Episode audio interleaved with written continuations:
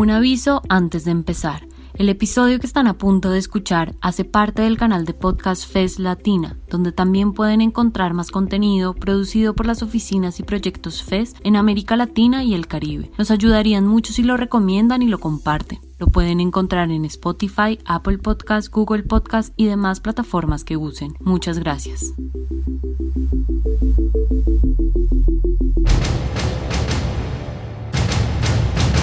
Año 2020. Una pandemia ataca al planeta Tierra. Las economías más poderosas del mundo se vuelven endebles frente a un virus desconocido. Mientras tanto, hay un país, un pequeño país, que en medio de esta crisis planetaria negocia su deuda. Y sí, amigues, a los tumbos, en medio de teletrabajo, la nueva normalidad, tapabocas, alcohol en gel, sopa de murciélago y cinco meses de cuarentenas diversas, llegamos a la primera etapa de la renegociación de la deuda pública. Un camino, sin dudas, fue tortuoso. Atravesamos dificultades. Pero a la luz de los acontecimientos, parece que se llevó a buen puerto. O tal vez no tanto, ya veremos. ¡A recapitular! Que quiere decir que vamos a tomar algunos conceptos que vimos en capítulos anteriores. No se asusten. Tal vez exageré un poco con el grito, disculpen. Es un desafío. En primer lugar, hay que saber que en este caso hablamos de la deuda del Estado Nacional. O sea, no es la deuda privada, ni tampoco la deuda que tienen cada una de las provincias. En este caso, es la deuda contraída por el Estado Nacional para poder financiarse o coso. Y además haciéndonos cargo de todas las dificultades que ha generado esta elección. Si recuerdan lo que contamos en capítulos anteriores, verán que fue mucho más coso, coso que se fue, coso que se fugó, mucho coso. El problema va a estar. Esto es solamente una muestra de lo que va a pasar. Y en segundo lugar, hay que tener en cuenta dónde y cómo comienza todo este asuntillo. Para hacerlo más gráfico, se lo vamos a dibujar. Imaginen que esta línea representa el tiempo. Aquí está el presente, el 2020, el futuro y el pasado. En algún momento anterior al actual, en algún lugar del pasado, el gobierno de Cambiemos durante el 2016 arregló con los fondos buitres, cerrando así el largo periplo que arrancó con el default del 2001, siguió con los canjes del 2005, 2010, 2013 y continuó con los juicios en Nueva York y el famoso juez Thomas Griesa. Pero, ¿cómo se arregló con los buitres? No es que querramos tomarles examen, pero después de seis capítulos ya deberían saber cómo. Les doy opciones. A. Con una canasta de productos regionales. B. Con amor, amor, amor, incluidos abrazos y besitos. C. Con una operación vergonzosa en la que se votó en el Congreso pagar hasta los reclamos de los cuales no existían comprobantes. Incorrecto. No fue con besitos. El gobierno de los haces de las finanzas les pagó a los fondos buitres aproximadamente 12 mil millones de dólares. Hay que pagar con alegría. Y cuando decimos que los comprobantes de varios de esos millones estaban flojos de papeles, no es una forma de decir, para nada. Realmente se pagó deuda que quizás ni siquiera nos correspondían. Y lo pagamos entre todos, ¿eh? Por eso es que insistimos con la idea de que hay que auditar la deuda para registrar cuáles son realmente legales y cuáles son realmente legítimas. Culpa nuestra de no haber encontrado la forma de, de- de lograrlo. Pagar de esa manera bruta y obscena tenía un sentido. A partir de esa acción, se abría la canilla del financiamiento. O sea, se pagó para poder endeudarnos más, más y más. ¿Cuánto más? 100 mil millones de dólares más. Llevar semejante cantidad de dinero contándola y dicen que sigue. A medida que se tomaba la deuda, el país entraba en una crisis económica terrible. Tan terrible que se le escaparon cuatro puntos del PBI, así como así. Todo es un desafío. Eso produjo que la deuda crezca en términos absolutos y que al final comprenda casi el 90% del Producto Bruto Interno. ¿Eso es mucho o es poco? Bueno, para ejemplificar, podemos contar que en el 2001, cuando estalló el país por los aires, la deuda se llevaba algo así como el 60% del PBI. Para el final del gobierno de Cambiemos, uno de cada cinco pesos que gastaba el Estado iba a parar a la deuda. Impunidad, ¿no? Durante el gobierno de Macri, la deuda creció, creció y creció. Y para peor, tenía algunas particularidades que la hacían aún más complicada. No lo puedo creer. Primero, era en dólares, en un país al que le cuesta conseguir dólares. Segundo, su negociación estaba sometida a tribunales en el exterior, por lo que, si en algún momento había que litigar o negociar, había que hacerlo bien, bien de visitante. We need to solve our problems. Tercero, se tomó deuda con intereses anuales de hasta el 7% en dólares, cuando en el resto del mundo apenas se pagaba el 1% o menos. Cuarto, además, el mercado nos aplicaba un recargo por el riesgo que corría la Argentina de no poder pagar, por los mismos intereses que se le estaban cobrando. Esto último enfatiza lo que ya contamos. Los acreedores no son inocentes filántropos. Los acreedores hacen dinero sabiendo que pueden romper países. Y romper países, básicamente, es generar pobreza y condiciones de vida indignas. Y no, no les importa. A este nivel, los inocentes no existen. Pero vos insistís en el cassette de la mentira. En paralelo, el gobierno de Cambiemos aplicó apertura y desregulación de las cuentas externas del país, lo que solo favorecía una cosa. Sí, bicicleta financiera. Y toda la que entraba por la deuda se la llevaban afuera. ¿Y adentro del país qué pasaba? Ajuste y confusión. Bronca. Para colmo, en el 2018, Estados Unidos corrió el rumor que iban a aumentar sus tasas de interés, por lo que, de golpe, ya no quedaban ni los que la timbeaban. Se fueron al país de la libertad, las oportunidades y el presidente bronceado y adicto a Twitter para apostar seguro. I have the lucky to know Donald Trump. ¿Qué haces cuando ya te fugaste toda, toda la que pediste prestada y dejas al país famélico al borde del colapso? Pedís prestado de nuevo. ¡Vamos todos juntos! ¡Gracias! ¡Gracias de corazón! ¡Gracias a todos!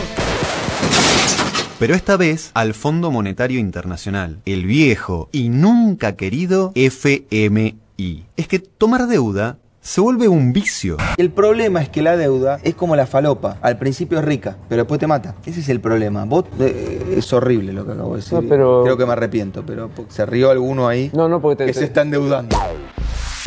Bueno, el ex viceministro de Economía, Emanuel Álvarez Agís, es un poco más explícito.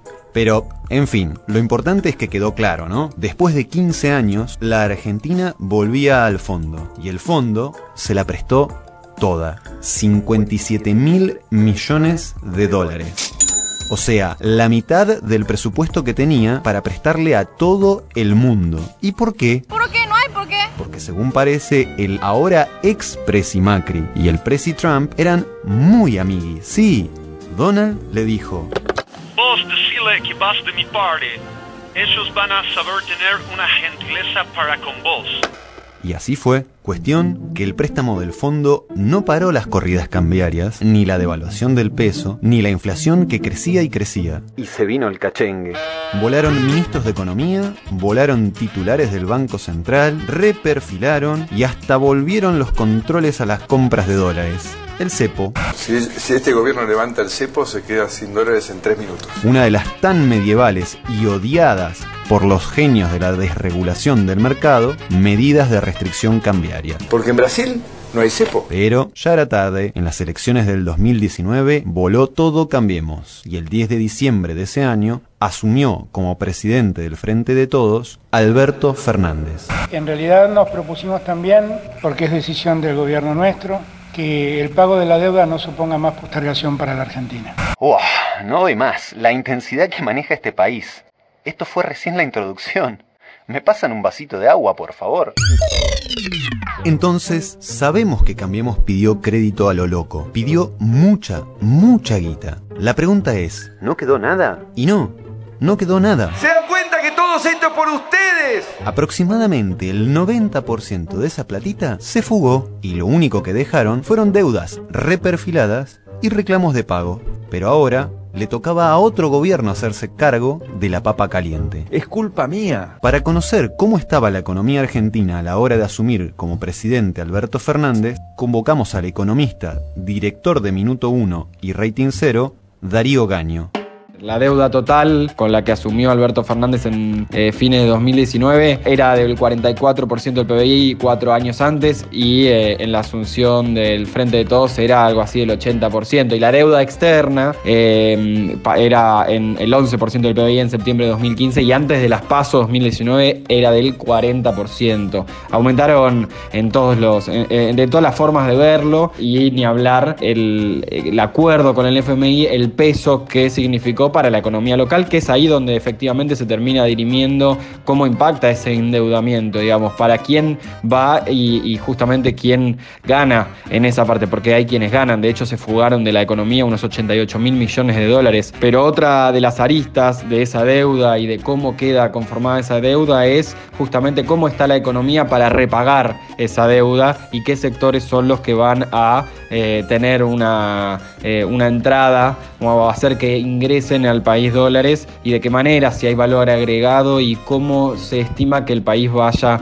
creciendo, porque obviamente lo que más importa es que la economía interna funcione. Ahí, durante los años del macrismo, no se utilizó esa etapa de, entrada de capitales para fomentar o para impulsar algunas, eh, algunos sectores de la economía que le pueden dar un valor agregado importante y, eso es parte de cómo se piensa los próximos años de la Argentina, porque ahora ya no está ese momento de llegada de capitales, sino que ahora es, por el contrario, un momento de repagar esa deuda, renegociar y eh, se, se supone de austeridad. Por eso cuando se habla de deuda más se piensa en para qué se la toma y obviamente cómo se va a repagar que enfrentábamos un desafío muy difícil porque teníamos un país virtualmente en quiebra, altamente endeudado. Nosotros teníamos otra pandemia que no tuvo un virus, que fue el endeudamiento.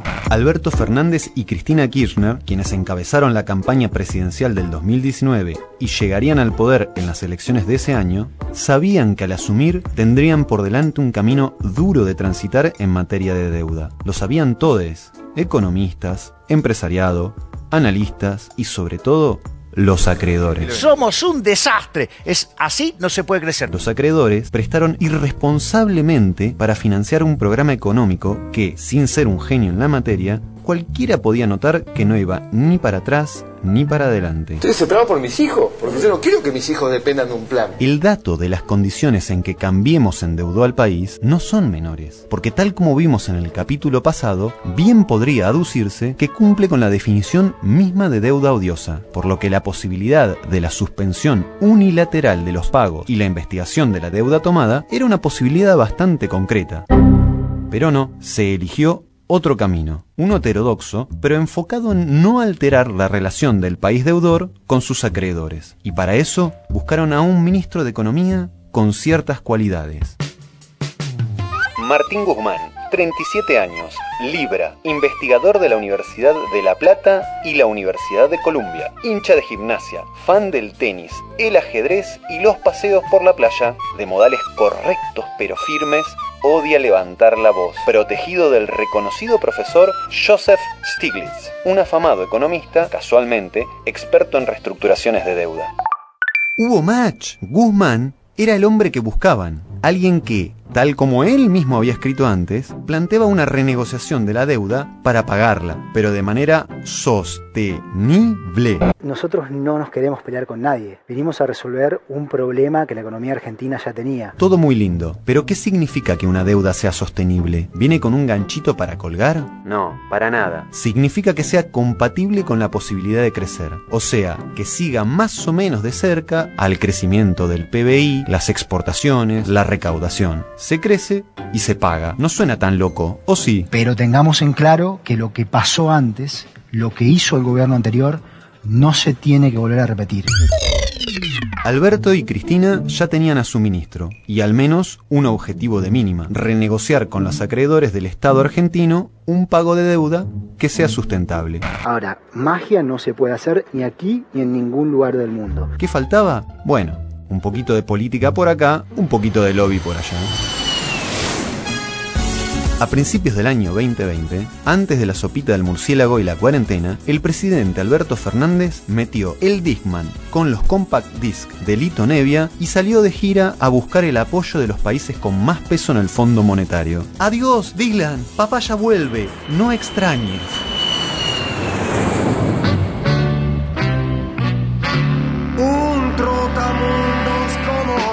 La gira fue exitosa, consiguió besos y apoyo en Francia, Alemania, Italia, España, Japón, Estados Unidos Es a jugar carrera de besos. y hasta el mismísimo Papa Francisco, desde el Vaticano, se subió a la onda del pago sustentable.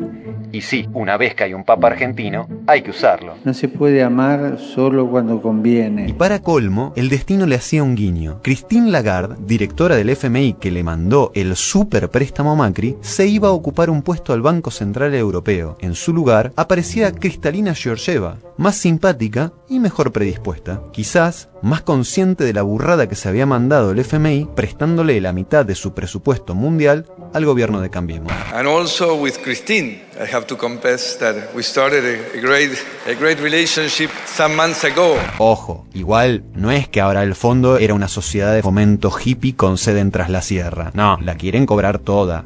Toda. Lo que de una manera un tanto menos cruenta. Ponele.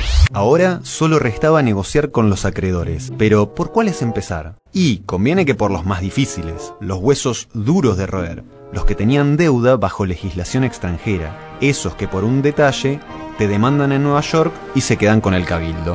Entonces, el gobierno nacional, encabezado por el presidente Fernández, se organizó de la siguiente manera. Todo lo que es deuda bajo legislación extranjera se reperfiló hasta fin de año. Con el FMI se llegó a un acuerdo. Hola, Cristalina. Eh, hagamos una cosa. Espéranos un poquito que arreglamos con estos monstruos y después nos sentamos nosotros tranqui. Tomamos unos mates, ¿viste? Y lo arreglamos. Y ahí sí, de cabeza la lucha con los más pesados. Estos bonistas, estos acreedores, que entre todos tienen un quinto de la deuda, o sea aproximadamente 68 mil millones de dólares, son varios de los titanes de las finanzas mundiales. Por lo tanto, negociar cobrar y pelear cláusulas e intereses es su comida de todos los días. A este punto de la historia, sus nombres ya son familiares. BlackRock, Fintech, Gramercy, Greylock, Pinco, Templeton. Sí, parece que estoy repasando Pokémones, pero son más jodidos que Pikachu mega evolucionado. Y para que se den una idea, manejan carteras de activos 30 veces más grandes que todo el PBI de la Argentina. Bueno, a negociar con ellos lo mandaron a Guzmán. Aquí hay un problema serio, hay un problema de endeudamiento muy profundo que requiere no una solución liviana, sino una solución profunda. Hacer algo liviano no es solución. Vaya Martín, vaya y tráiganos buenas noticias. Pero Argentina también es un hueso duro de roer, con bastante experiencia en endeudarnos y negociar. Además, contábamos con ciertas ventajas estratégicas, muy pequeñas, pero ventajas al fin. Un poco de optimismo, che. Les tiro algunas buenas. Estos titanes, gigantes, enormes de las finanzas, son el establishment. Por su tamaño y por tener acciones de toda la élite empresarial, tienen interés en que las cosas se mantengan más o menos estables. Quieren que los países paguen y los acreedores cobren. No son tan, tan, tan buitres como los buitres digamos que te picotean menos, se conforman con llevarse algunos órganos en vez de intentar comerse todo el cuerpo. Ay, perdón. Dijimos que nos íbamos a poner optimistas. Hay otro punto que no es ninguna pavada y juega a favor de la negociación argentina. Estos fondos gigantes, enormes, realmente grandes, tienen deuda de muchos, muchos países. Y resulta que la deuda de estos países creció muchísimo en todo el mundo, alcanzando realmente niveles insostenibles por lo que los bancos y los fondos de inversión empezaron a ver que se podía venir una ola grande, pero grande, de cesaciones de pagos. ¿Imaginan qué lindo despelote si de golpe todos los deudores se sincronizan y deciden no pagarles? Qué problemita, ¿eh? Pero bueno, es prácticamente imposible a menos que... Año 2020. Una pandemia ataca al planeta Tierra. Las economías más poderosas del mundo se vuelven endebles frente a un virus desconocido. Y sí, lo que nadie esperaba pasó. Realmente es un desastre. Al momento de publicarse este capítulo que están escuchando, no se sabe ni remotamente el real alcance de lo que está pasando. Es la crisis más profunda en 70 años y la primera en 150 años que abarca a casi todos los países del mundo. Y la verdad, no se tiene idea ni cuándo ni cómo se sale de esta. Todo el orden mundial está en juego. Pero si les interesa eso, lo podemos hablar en otro podcast. Acá, lo nuestro es la deuda. Y pagar deuda y virus que ataca al planeta no se llevan del todo bien. Estoy acá para trabajar codo a codo, minuto a minuto, durante este, este momento complejo. Cualquier gobierno puede justificar que es algo ridículo pagar millones de dólares en bonos o en títulos en medio de una crisis sanitaria donde no alcanzan los hospitales y las víctimas fatales crecen día a día. La caída de la actividad. Eso demuestra que hay un problema grave entre el kirchnerismo y el mundo. Y la falta de fondos pusieron en riesgo de cesación de pagos a cerca de la mitad de los países del mundo. Por esta imagen es que el FMI y el Banco Mundial, sí, el mismísimo ombligo del poder financiero mundial, impulsaron una iniciativa para suspender los pagos de deuda de países muy pobres. This is estar en el horno.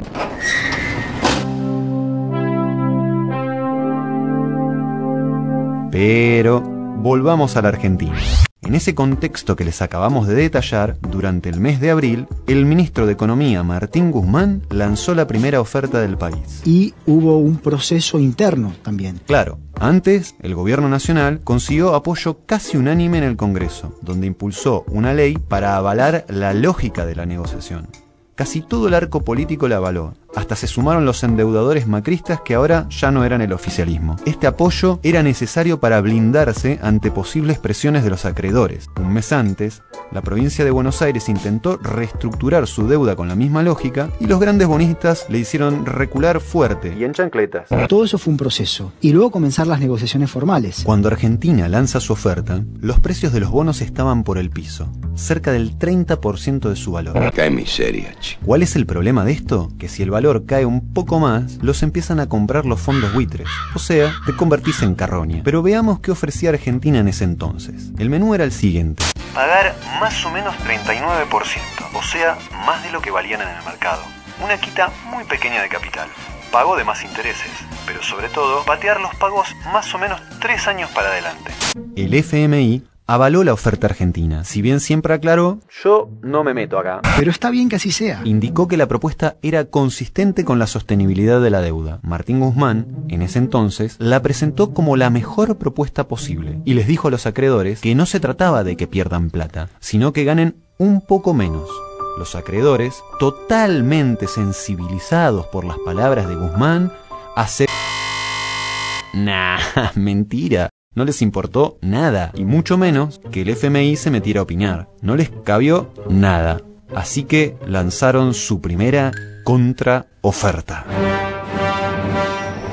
Queremos el 61% del valor de los bonos. Nada de ese 39% miserable que nos ofrecieron antes. Y de ahí en más empezó un tire y afloje que duró hasta agosto. Argentina ofrecía 46,79. Los bonistas pedían 60,5. Argentina 51,5, bonistas 54,9. Mientras tanto, el gobierno nacional decidía no pagar vencimientos por la deuda y entraba definitivamente en default. Default que, en los papeles, ya estaba desde el gobierno de Cambiemos. Siempre me calentó la mentira. Es inaguantable. Es como que ya no lo puedo soportar más. Porque son muchos años. Pero como la negociación estaba en curso, los acreedores prefirieron no iniciar juicio aunque utilizaron otras tácticas persuasivas. Esa es toda una ficción. Comunicados criticando la mala fe del gobierno argentino, amenazar con salirse de la mesa de negociación. Se escriben cosas que no se van a cumplir. Pedir sacrificios que duelan y hasta insinuar que, si este gobierno no quería aceptar lo que ellos querían, no se hacían problema. Iban a buscar la llegada de otro gobierno que sí. Otras cosas se escriben malamente y sí para cumplir. Cada movimiento de oferta y contraoferta venía acompañado por coros de analistas y expertos, y unos que no eran ni una cosa ni la otra, pero igual opinaban. Estudié con Stiglitz, estudié con Stiglitz. No es fácil, lo, lo- lo quiero defender a Guzmán. No, es, no, no es es fácil ponerse es ahí. ¿eh? Fui jefe de trabajos prácticos de Stiglitz. El partido lo van a jugar River contra sacachispas. Guzmán es sacachispas. Argentina no está en condiciones de hacer ninguna oferta seria. La mayoría se desesperaba porque la Argentina pague. Las consignas de siempre. Nos caemos del mapa, vamos a desaparecer, arreglen que esta vez la lluvia de inversiones sí viene de verdad. Y todos los grandes clásicos. El problema de estos discursos es que, además de infundir miedo, confunden. El que no paga no se cae del mapa. De hecho, la evidencia indica que se recupera más rápido. Incluso es un buen recurso que se usa en muchas negociaciones. ¿Y si no llegan fondos frescos? Bueno, la cosa se pone más o menos como hasta ahora. ¿Y los juicios? ¿Alguien puede pensar en los juicios? En medio de una crisis mundial sin precedentes, la idea de fuerza mayor aplica como nunca. Para que su oferta fuera más atractiva, Argentina propuso distintos endulzantes. Premios atados al crecimiento del PBI, reconocimiento de intereses caídos, menores recortes de capital, plazos más cortos de inicio y de fin de pago. Sin embargo, negociar por Zoom en medio de una pandemia no fue fácil. Hola, hola, ¿me, ven? Yo tengo la cámara prendida. Eh, pasa que acá no, no, no llega el wifi. No, a ver, a ver. Movete un poco, movete. Antes te escuchaba bien, ahora te perdí. A ver. De todos modos, el tema principal no era tan solo el valor a reconocer, sino también algo más complejo y engorroso como son las cláusulas legales. Más precisamente, las cláusulas de acción colectiva. No entiendo, no entiendo. Honestamente no entiendo eh, cómo dice que estuvo todo bien hasta el último instante. Estas cláusulas son una forma de bloquear la estrategia de los fondos buitres. Básicamente, plantean que si un determinado porcentaje de acreedores está de acuerdo con cerrar el acuerdo, el acuerdo se cierra. Chau, no hay tutía, el acuerdo se cierra. Por lo que si una minoría intenta bloquear negociaciones para sacar más rédito, no puede. Yo creo que el, el sistema económico mundial ha dejado de ser sólido cuando lo financiero pasó a un primer plano y lo productivo pasó a un segundo plano. Argentina buscaba canjear 21 bonos distintos. 4 venían de los canjes del kirchnerismo y 17 del bailongo de deuda macrista. Todos incluían cláusulas de acción colectiva, pero distintas. Lindo rompecabezas. El populismo con dinero es, es- es difícil, ¿eh? Cuando tienen para repartir. Los más viejos necesitaban del 85% de los acreedores estando de acuerdo para que el canje cerrara. Los más nuevos necesitaban mayorías más bajas, de dos tercios de la deuda total. Pero además permitían armar lotes, ponerle una mayoría al conjunto de bonos. Seguramente se estarán preguntando, ¿y esto con qué se come? Vean, no es tan complicado. Es la posibilidad de juntar dos bonos distintos y que uno consiga que varios de los acreedores acepten, por ejemplo, y el otro sea una basura que no quiera casi nadie, pero que juntos, en promedio, alcanzan la mayoría necesaria para obligar a todos a aceptar. Claro, a los bonistas mucho no les gustaba. Pero Argentina además tenía otras estrategias que picantearon el asunto, como por ejemplo la estrategia Pac-Man o de reasignación a posteriori. ¿En qué consistía? Fácil. Tenés que ir comiendo bolitas por un laberinto y tratar que los fantasmas no te toquen. Bueno, en realidad es parecido, pero no. El gobierno nacional se reservaba la posibilidad de armar y desarmar paquetes de bonos según las aceptaciones que consiguiera de los distintos acreedores. De esa forma, iba convenciéndolos de a uno. Ahí está, ¿no? ¿Están viendo al Pac-Man cómo va bolita por bolita? Y así, a medida que convencía, armaba nuevos paquetes de bonos a su gusto. De esa manera, podía armar todos los canjes que necesitaba hasta obligar a todos los acreedores a aceptar su propuesta. Al Pac-Man le llegó su game over cuando los acreedores se reunieron en tres grandes grupos para presionar de forma conjunta y actuar directamente en bloque. Para Julio, esta convergencia entre los bonistas más importantes cerró el juego. Finalmente, el 4 de agosto, cuando se vencía el último, último, último plazo de la oferta, el gobierno logró garantizarse un 30% de los bonos. Justo sobre el fleje. Para contarnos de qué se trató este acuerdo, convocamos a la periodista especializada en economía y finanzas, Estefanía Pozo. ¿De qué se trata la reestructuración o este canje? Se trata de los 21 bonos que Argentina definió que quiere canjear, les va a otorgar a los tenedores, a los inversores que tienen esos 21 bonos, unos nuevos títulos que tienen vencimiento en 2030, 2035, 2038, 2041 y 2046. La diferencia en particular que había económica se dirimió adelantando los pagos de los intereses y también algunas amortizaciones de capital, así que Argentina a partir de ahora va a empezar a pagar intereses a partir de 2021 y amortizaciones a partir de 2024. Otra de las características de este acuerdo es que antes los bonos que están por ser canjeados pagaban en promedio un interés de 6,9% y a partir de este canje los intereses promedios son de 3,75 por los títulos en dólares. Esto significa un alivio del 61% en la carga de los intereses. Y si miramos todo el acuerdo completo, 2020 y 2030, en lugar de tener que pagar a Argentina alrededor de 72 mil millones de dólares, va a tener que pagar 42 mil. Eso significa que Argentina se alivia, esta reestructuración de la deuda le alivia 30 mil millones de dólares aproximadamente, que ese dinero puede destinarlo en reactivar la economía, en distintas líneas de política productiva, por ejemplo, creación de empleo y demás. Todos estos datos que yo les conté pertenecen al observatorio, perdón, a la oficina de presupuesto del Congreso Nacional. Pueden ir a ver allí, hay muchos más detalles, pero este acuerdo sin dudas es uno de los pasos importantes para empezar a acomodar la perspectiva macroeconómica del país. El preacuerdo con los grandes acreedores se logró a las 3 de la mañana. Además, sin dormir, el precio se fue arrimando hasta llegar a la cifra consagrada de un valor al presente de alrededor de 54 dólares por cada 100. Los acreedores cedieron un 11% y el gobierno mejoró su oferta en un 38%.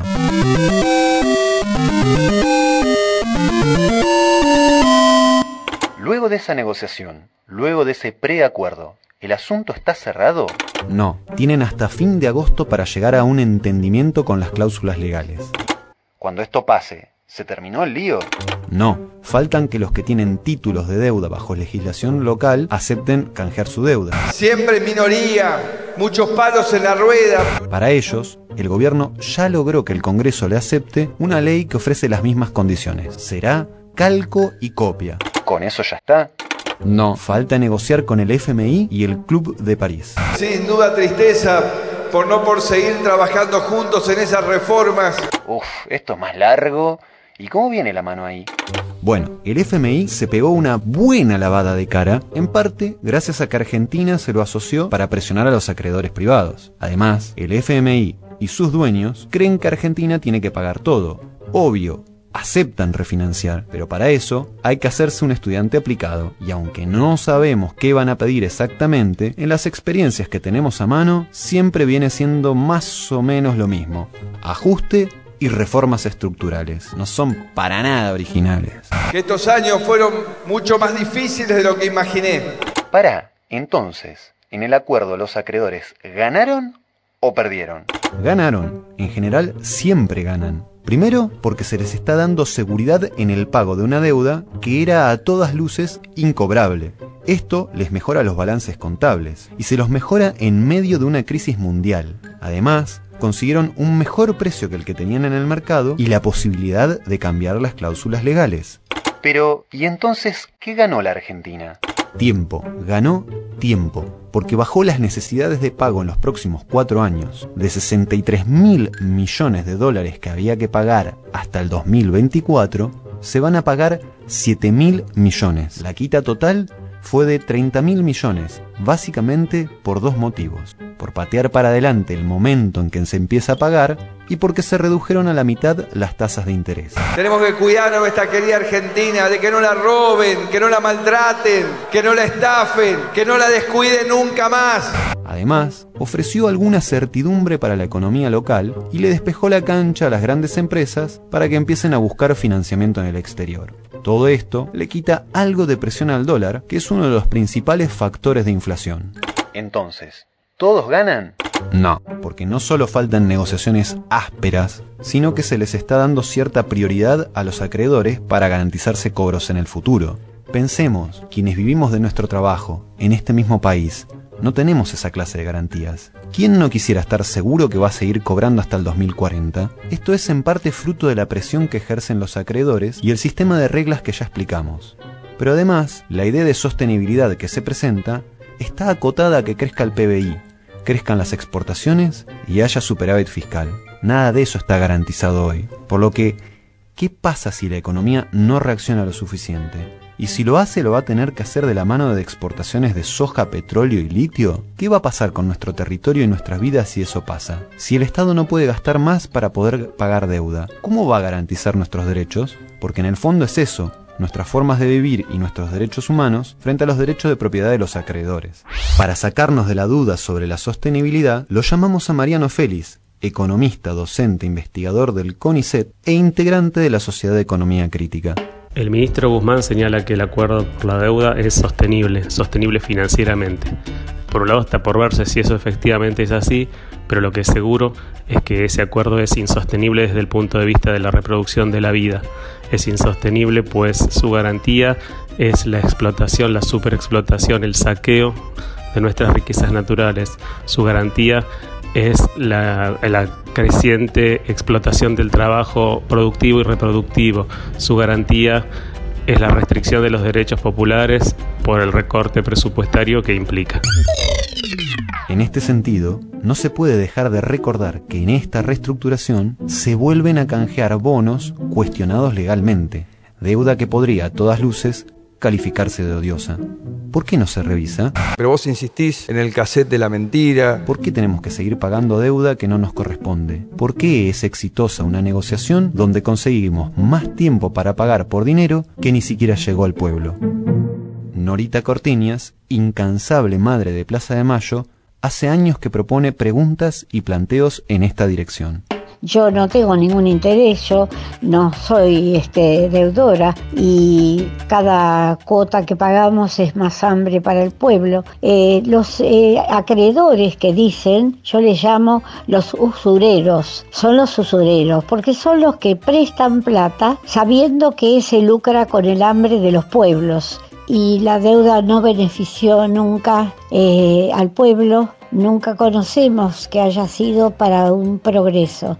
Entonces seguimos pidiendo la suspensión del pago de los intereses y, la, y la, condonación total de la deuda. No tenemos por qué pagar deudas que hicieron extraños a lo que es el bienestar del pueblo. Así que vuelvo a decir que hay que suspender eh, por ahora estos intereses hasta que no nos den las cuentas de qué es lo que debemos, dónde están los papeles y el último que nos endeudó, el señor Macri, tiene que devolver la plata. Tenemos que repatriar la plata que fugó, porque esa plata es para paliar el hambre que hay en la República Argentina. Entonces nosotros no tenemos que ser país empobrecido, porque hay mucha plata fugada por el mundo que no sirvió para nada para este, atender al progreso de nuestro país. Nuestro pueblo requiere que sea repatriada esa plata que fugaron los canallas que la pidieron y el Fondo Monetario que son tan canallas que la dan sabiendo que cuando la reclaman es para traer más hambre y más penas en el país, en el pueblo. Si hablasen bien los acreedores de lo que estábamos haciendo en ese momento, es que si hubiese significado que no estábamos empujando lo suficiente como para proteger a Argentina. Se comprende que el gobierno del Frente de Todos busca revertir el desastre económico y social que dejó Cambiemos. Desastre que los acreedores se esfuerzan por sostener tal como está. El problema es que así no se sale nunca del juego. Una vez acomodado el perfil de la deuda, ¿qué garantías hay que no reviente dentro de unos pocos años? E incluso si no lo hace, ¿qué garantiza que otro gobierno no vuelva a repetir las mismas tropelías en materia de endeudamiento que cometió el gobierno anterior? Parece que estamos presos en una condena a lo Sísifo, donde siempre es pagar, arreglar y pagar para tomar deuda de nuevo. Siempre, siempre el mismo camino. Tal vez sea hora de frenar la partida, mirar todo el tablero y revisar las reglas. y para ir terminando esta primera temporada de Lo prometido es deuda, nos gustaría cerrar con algunos conceptos de la economista e investigadora Corina Rodríguez Enríquez, quien resume en sus palabras el ideario que trató de transmitir este podcast. A mí me gustaría insistir con esta idea de que el endeudamiento no es un, un proceso estrictamente financiero, ni es algo que pasa en los mercados financieros eh, o que le pasa a ciertos sectores con, con participación activa en, el mundo de las finanzas o en el mundo de, la toma de decisión de política monetaria eh, eh, desde el gobierno. El endeudamiento nos pasa a todos y a todas, a todes. El endeudamiento tiene su contracara explícita en las condiciones de vida de las personas que se deterioran en estos procesos. Eh, el dinero jugado que el endeudamiento financia es la contracara de la vida miserable que, miles y miles de personas padecen en, Argentina y en, los países de América Latina en general. Yo creo que es muy importante visibilizar ese vínculo. Eh, no son cosas separadas, al contrario. Eh, eh, la deuda la, la pagamos todos, no es un eslogan, es lo que pasa de verdad.